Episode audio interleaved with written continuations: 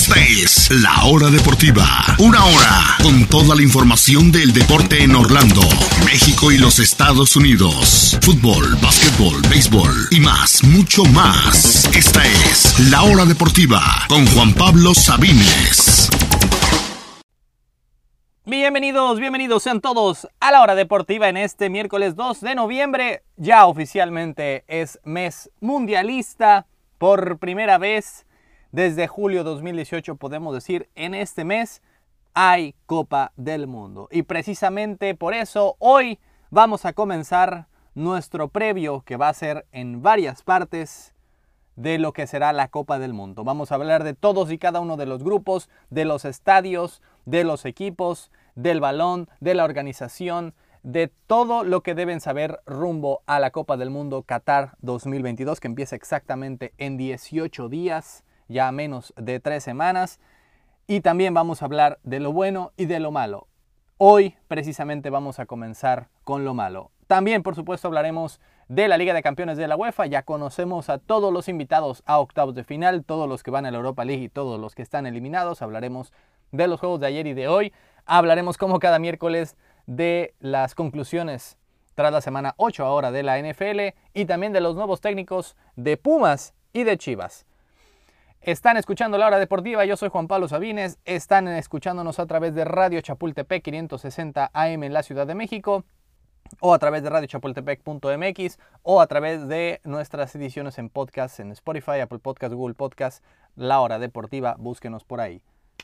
Empecemos con este previo, la primera parte del resumen de lo que será Qatar 2022. Pero antes de hablar de lo bueno, de lo bonito que están los estadios, de qué jugadores y qué equipos van a estar, antes de hablar de lo, de lo que ha hecho Qatar eh, para atraer a tanta gente a su pequeño, minúsculo país. Antes de hablar de toda la fiesta, de todo el fútbol, hay que hablar primero de lo más importante y es las manchas de este mundial que será sin lugar a dudas el más polémico de la historia. El más polémico. Hay que hablar de lo malo, hay que hablar de derechos humanos, hay que hablar de corrupción, antes de poder pasar a temas menos importantes. Porque cuando hablamos de Qatar 2022 no podemos dejar pasar eso. No podemos decir, sí es cierto que hay, eh, que hubo muertos, que hay violaciones de derechos humanos, que hay acusaciones que hay de corrupción y hay literalmente gente en la cárcel por corrupción que estuvo detrás de ese torneo, pero solamente lo, pongamos abajo de la alfombra y enfoquémonos en el fútbol. No se puede, por lo menos yo no puedo y tenemos que hablar, tenemos que estar claros de que este mundial, si bien disfrutamos la Copa del Mundo como aficionados al fútbol y como lo hacemos cada cuatro años con una Copa del Mundo, no significa que tenemos que pasar por alto todas las gentes que tuvieron que fallecer, todos los derechos humanos que fueron pisoteados, todo el dinero que fue movido para que podamos llegar a este punto. Hay que hablar de lo malo y después nos enfocamos en lo bueno. Y todo empezó un 2 de diciembre del 2010 2010, hace 12 años, que en, aquel entonces el presidente de la FIFA, Sepp Blatter, dio a conocer al mundo que la sede de la Copa del Mundo 2022 sería el pequeño, minúsculo país de Qatar. Qatar que no tiene en absoluto historia futbolística, nunca había pasado a un mundial y solo tiene 2.8 millones de personas. Nada más, literalmente vive más gente en Iztapalapa que en todo el país de Qatar, que se ha hecho multimillonario porque es muy rico, porque es uno de los países con mayor cantidad de reservas de petróleo, ahí ubicado justamente en el Golfo Pérsico, pegadito a Arabia Saudita, muy cerquita de Emiratos Árabes Unidos y específicamente de Dubái, eh, justamente enfrentito de la zona de Irán, en una zona donde el petróleo ha hecho florecer la economía de esos países, por lo menos mientras les dure el petróleo, algunas décadas más, y por eso es que están teniendo la oportunidad de mostrarse ante el mundo. Será el primer mundial y en general el primer evento de esta magnitud en un país del Medio Oriente, el primero en su tipo, y fue anunciado con muchísima antelación. Nunca se había anunciado con tanta anticipación un, un mundial 12 años antes de de llevarse a cabo. Sin embargo, Joseph Blatter, el suizo, poquitos años después fue acusado nada más y nada menos de corrupción por eh, precisamente este mundial, entre otras cosas, también incluyendo el Mundial de Rusia, y tuvo que ser suspendido por la FIFA por por lo menos ocho años, al igual que el presidente de la, UEFA en aquel entonces, Michel Platini, por actos de corrupción. El Departamento de Justicia de Estados Unidos y también el del el Reino Unido pudieron encontrar varias acusaciones de corrupción y de soborno a las personas que votaron por, eh, por Qatar, quien venció a Marruecos, venció a Australia al final en esa, en esa última votación. Este, el, específicamente el Departamento de Justicia de Estados Unidos al menos a tres personas acusó de soborno y en total de los 22 de las 22 personas que votaron por Qatar en aquel 2010, 16 han sido ya sea acusados o ya directamente enfrentan cargos por corrupción. 16 de 22 prácticamente tres cuartas partes de las personas que votaron a favor de Qatar. ¿Qué dijo el comité en esas acusaciones que hizo Australia y Estados Unidos y Reino Unido, entre otros, de que Qatar pagó básicamente eh, su candidatura y pagó eh, los votos para que le dieran el, la Copa del Mundo del 2022? Simplemente dijeron, pues modestia aparte, fuimos la mejor opción de todas y lo ganamos limpiamente.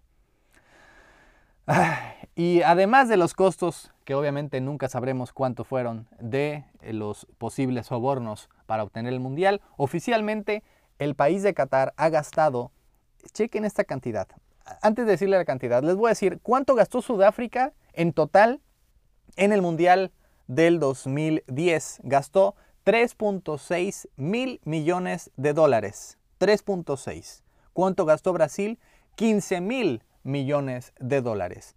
¿Cuánto gastó Rusia? 11.6 mil millones de dólares. Es decir, entre los tres países aproximadamente unos 30 mil millones de dólares. Entre Sudáfrica, Brasil y Rusia en esos tres mundiales. ¿Cuánto gastó Qatar nada más en este mundial? 220 mil millones de dólares. Casi 10 veces más que los otros tres países juntos. 220 mil millones de dólares. Imagínense esa cantidad. Y solamente 6.5 mil millones de dólares fueron a estadios, que ya hablaremos más a fondo de ellos en una nueva edición. Siete de ellos fueron, son nuevos estadios, solamente uno ya existía y fue también remodelado. Ahora, ¿cómo un país de 2.8 millones de personas construye siete estadios o remodela un nuevo estadio en un periodo tan corto? Evidentemente con trabajadores migrantes. Se estima que todo Qatar hay 1.7 millones de trabajadores migrantes, es decir, el 90% de toda la fuerza laboral de Qatar proviene de otros países, específicamente de países menos desarrollados como Bangladesh, como India, como Nepal o como Sri Lanka trabajadores migrantes que llegan con un programa de empleo que suena muy bonito, pero que es básicamente una esclavitud moderna, donde sí te pagan, pero estás legalmente forzado, legalmente atado a tu empleador, a donde él quiera que vayas, a donde él quiera que vivas y las horas que él te quiera pagar y quiera que trabajes. Es, en palabras de uno de los mismos empleados que habló de forma anónima, es como una cárcel al aire libre. Parece que eres libre, pero en realidad no lo eres. Según el periódico The Guardian, ha habido alrededor de 6.500 muertos, 6.500 personas fallecidas específicamente en la construcción de los estadios. Pero ¿qué dice el gobierno de Qatar? Dice que solo ha habido no 6.500, sino 37. Y que de esos 37 solo 3 fueron relacionados al trabajo, directamente relacionados a su labor. Pero ojo, porque no están contando las muertes por ataques al corazón o ataques respiratorios. Y es que la mayoría de esas muertes no es porque se hayan caído durante la construcción, sino más bien por las altísimas temperaturas, las largas jornadas de trabajo y obviamente las terribles condiciones donde vivían, donde dormían y donde por supuesto les daban de comer y les daban agua. Por eso es que eh, se estiman 6.500 personas fallecidas, la mayoría por ataques respiratorios o ataques al corazón. Hablando precisamente de la temperatura, ¿Por qué se va a jugar en noviembre y diciembre por primera vez en la historia cuando todos los mundiales siempre habían sido jugados entre mayo, junio o julio? Pues bueno, en Qatar, siendo parte del desierto eh, del Golfo Pérsico, la temperatura llega hasta los 45 grados centígrados en el verano. Evidentemente no hay manera ni de jugar ni de atender como aficionado con tales temperaturas y por eso es que se decidió llevar a cabo entre noviembre y diciembre, cambiando por completo el calendario de todos los países del mundo. Todas las ligas básicamente tuvieron que adaptarse adaptarse a este calendario donde tienen que parar por completo operaciones por mes y medio a dos meses y después continuar. Muchas ligas tienen que alargarse hasta junio, mucho más, otras tuvieron que empezar mucho antes. En propio México, pues bueno, apenas el 30 de octubre y ya terminó el, torneo cuando normalmente terminaba hasta diciembre. Eh, en el caso de Inglaterra van a tener que parar por mes y medio. En caso de, eh, Italia, España también prácticamente dos meses. ¿Y qué pasa al respecto? Pues bueno, Sid Lowe, un comentador deportivo, dijo, el simple hecho de mover el Mundial de Verano al invierno es indicador de que nunca debió haberse siquiera considerado.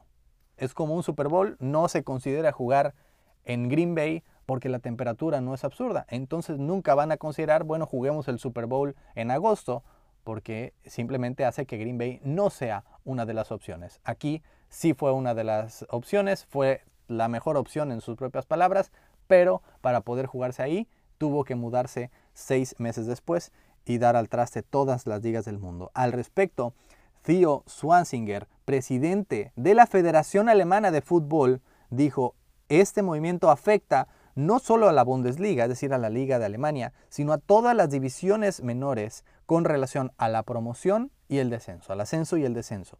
La pirámide del juego está en peligro al igual que la unidad del fútbol alemán, declaró Swansinger, presidente de la federación.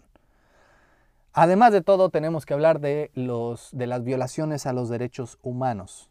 Eh, como estamos viendo en un país muy, muy cercano a Qatar, en Irán, las mujeres evidentemente no tienen los mismos derechos que los hombres. De hecho, los hombres controlan a las mujeres en sus propias decisiones, básicamente en todo. Cómo se visten, a dónde pueden viajar, con quién pueden viajar, con quién pueden estar, con quién pueden casarse. No es la mujer, no la mujer no puede decidir sobre su propio cuerpo, sobre su propia vestimenta, sobre con quién casarse o con quién estar. Todo es de decisión del hombre. No pueden manejar, no pueden eh, vestirse de cierta forma, simplemente para, para ese, tipo, ese tipo de sociedades, específicamente en Qatar, tienen menos valor que un hombre.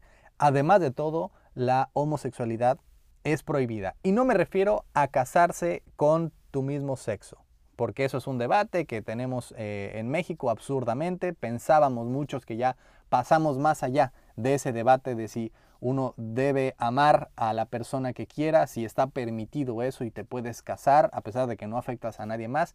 Ni siquiera ese es el debate. Allá es, no está prohibido serlo, no casarte, ser homosexual al ser de la parte de la comunidad LGBTQ, LGBTQ+.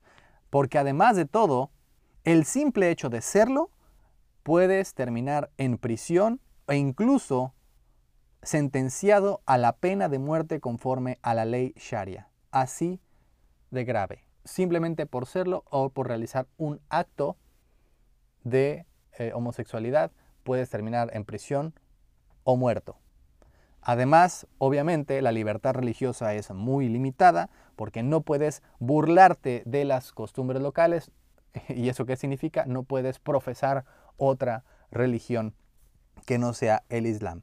El alcohol está evidentemente prohibido y por la Copa del Mundo harán una excepción en donde solo se permitirá en zonas especiales pero no será al aire libre, será una zona cerrada y específica para fans, ni tampoco será a la hora del partido. Si usted, si va a ir a alguien a Qatar y piensa tomarse una cerveza durante el partido, que es lo más normal del mundo, allá está prohibido, no se va a permitir, solamente se venderán bebidas sin alcohol durante el partido, solo se puede beber en zonas específicas para ello, porque también es eh, prohibido, está contra la ley. Así que eh, derechos humanos atropellan a la mujer, a los homosexuales, inclusive a los que quieren tomar una copa de vino o una cerveza. ¿Qué dice el emir de Qatar que se llama Amir Sheikh bin Hamad Al Tan? Dijo, todos son bienvenidos, lo cual suena muy padre, pero también esperan que los visitantes, que los turistas respeten su cultura. Y ahí es cuando viene la gran pregunta, ¿qué significa? Eres bienvenido, pero tienes que respetarme. Y, eso, y para ello respetarlos es no, eh, si eres mujer, tienes que vestirte de cierta forma, si eres homosexual no puedes existir, no puedes tomar una gota de alcohol, no puedes burlarte de mis costumbres, no puede, eh, es una limitación muy específica en el que si la sobrepasas, ¿qué es lo que significa? No puedes decir eres bienvenido, pero tienes que comportarte exactamente como yo te digo porque no sabemos qué es lo que pueda pasar. Las protestas no se han hecho esperar. En Alemania, la propia selección alemana dijo eh, boicot Qatar. Hace unos días, el partido del Borussia Dortmund, la afición del Borussia puso en las gradas boicot Qatar. La propia selección de Dinamarca va a jugar con un uniforme sin colores, donde el propio escudo sea ya sea rojo, en la playera roja, blanco en la blanca e incluso un uniforme negro, totalmente negro que no lo habíamos visto a la selección de Dinamarca por la marca Hummel que dijo estamos representando con orgullo a nuestro país de Dinamarca, pero al mismo tiempo estamos en contra de los atropellos a derechos humanos y de los miles de fallecidos durante eh, la construcción de los estadios.